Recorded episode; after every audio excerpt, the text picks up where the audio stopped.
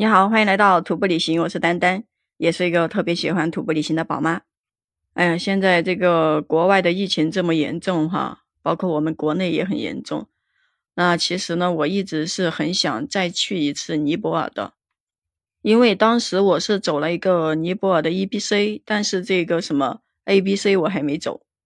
E B C 和 A B C 呢，都是一条环雪山的一个环线。那从今天开始呢，在未来这段时间。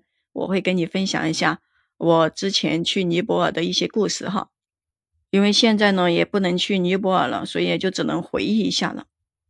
我跟你说，我们当时去那个尼泊尔的时候哈，就是第一天嘛，第一天的时候我们是从广州坐的飞机过去的，因为当时买到的一个航班是晚上的，晚上的话这个飞机票也比较便宜是吧？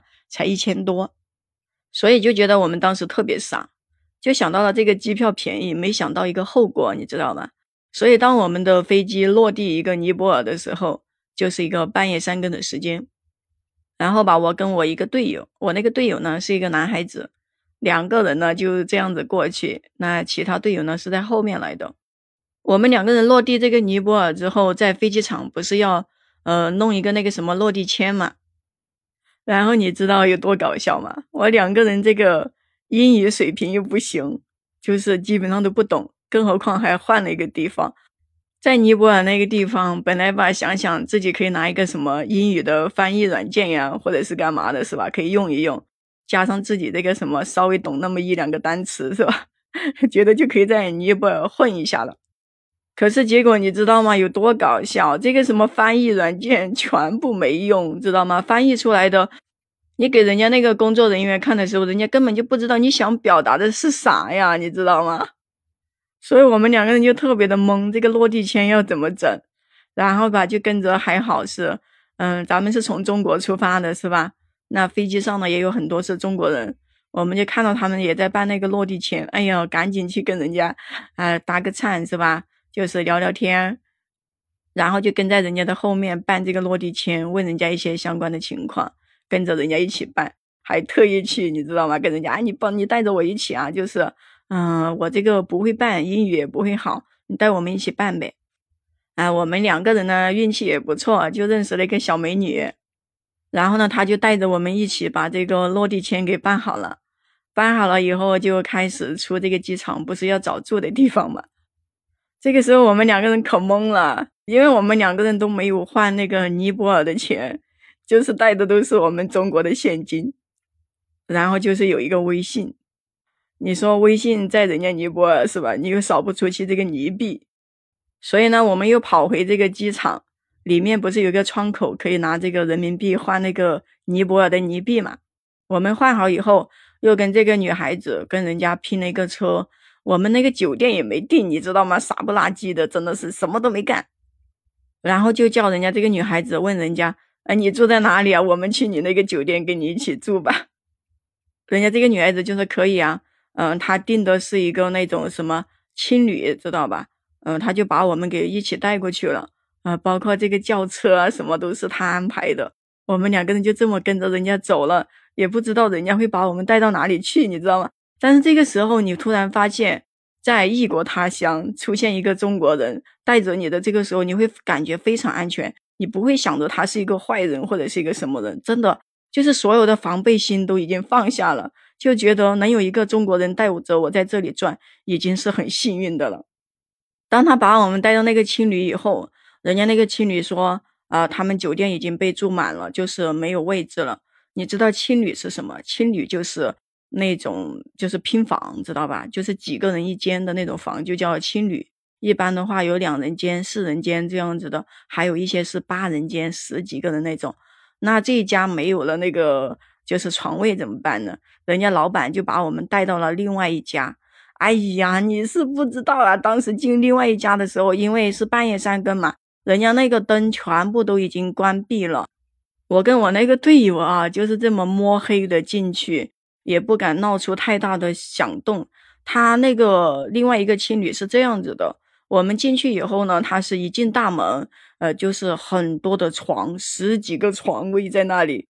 外面这一个大间呢，是属于他们男的在住，我那个队友就反正半夜三更的，也没说什么洗漱啊、干嘛的，是吧？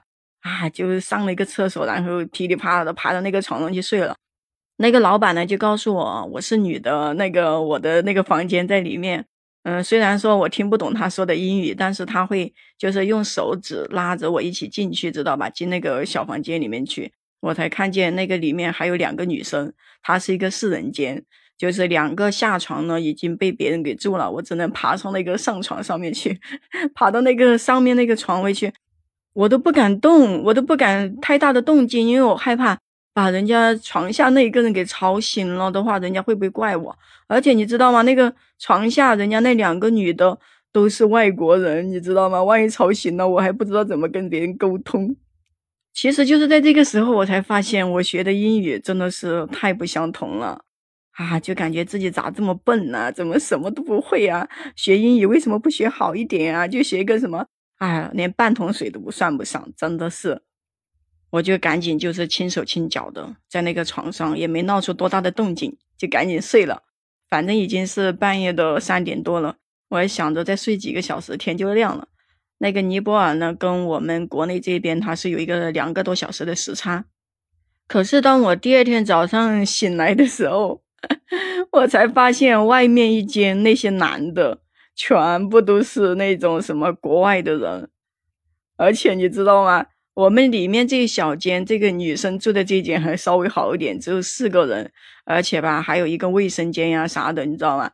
结果人家外面那间卫生间也没有，什么也没有，就在我们那一间的外面，就像一个大厅一样的，密密麻麻都是床，而且那些被子啊都乱七八糟的。我当时你知道吗？突然之间心生恐怖，我说我就在这种地方住过了一个晚上呀，在外面都是乱七八糟的人，根本就不知道是什么人，你知道吗？包括早上他们男的，就是国外那些男人，你知道吗？他们刷牙洗漱都跑到我们里面这一小间来的时候，哇，我可尴尬了，我看着怎么这么多陌生人啊，知道吧？我第一次觉得住青旅这么恐怖。当时以前也住过青旅，但是都是我们自己的队友，呃，拼个房什么的，都是自己认识的人，没感觉到有这么恐怖啊！这是我第一次感觉到，我以后就是住青旅啊，我一定要看清楚里面到底住的是什么人的这种感觉。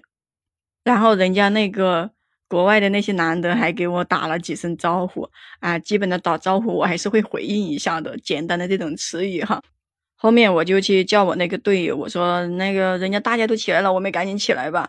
嗯，我们两个人赶紧收拾一下，然后就走了。我队友也就说，哎呀，昨天晚上黑不溜秋的进来没感觉，他说大家都睡了，没看到是什么人。他说今天早上一起来也把我给吓一跳，他说怎么这么乱哄哄的呀？我们两个人把背包收拾一下，赶紧就出去了。出去了以后，我拿开地图打开看，哎，上面有一个成都饭店。因为我们两个人是先来，我们那个队长还没有来，他们还要过几天嘛。我们两个人呢，之前也在网上做了一些攻略，就说这个成都饭店的附近呢，是属于一个华人街一样的，就是那边呢有很多的这种中国的饭店，包括这个成都饭店呢，它也是属于一个中国人开的酒店加饭店一起的。我们拿导航看了一下这个地图呢，呃，这个也离我们也不远，是吧？咱也不打车了。呃，就背着一个包走了，差不多，呃，还没到半个小时，就走到了那个成都饭店。哎呀，看到了这个成都饭店，这个老板是中国人。哎呀，这个时候总算这个心是落下来了，你知道吧？就感觉自己安全了一样的。然后我们就去人家饭店里面，嗯，要了两个那个房间，就这样子。哎呀，结果吧，要了这两个房间，真的是怎么说呢？我这个房间这个。呃，热水也不是很好，洗澡也不好洗。然后我又去我朋友那个房间看了一下，也是条件一般般。但是吧，你说这个钱都已经给别人了，啊，这个房费也交了，是吧？那不就将就着住一个晚上呗？就说第二天再换吧。所以呀，大家以后出门啊，如果说嗯真的对那个地方不熟的话，还是要有自己比较熟的队友，或者说英语比较好的一些人一起搭一个伴。包括住宿啊，还是提前订好的比较好，不要像我们两个人这样比较懵的就去了，什么都不懂，真的是太搞笑了。那行，今天呢我就先跟你分享到这里了，下一期呢我会跟你分享一下我在就是尼泊尔的博卡拉做了一个滑翔伞的一个故事。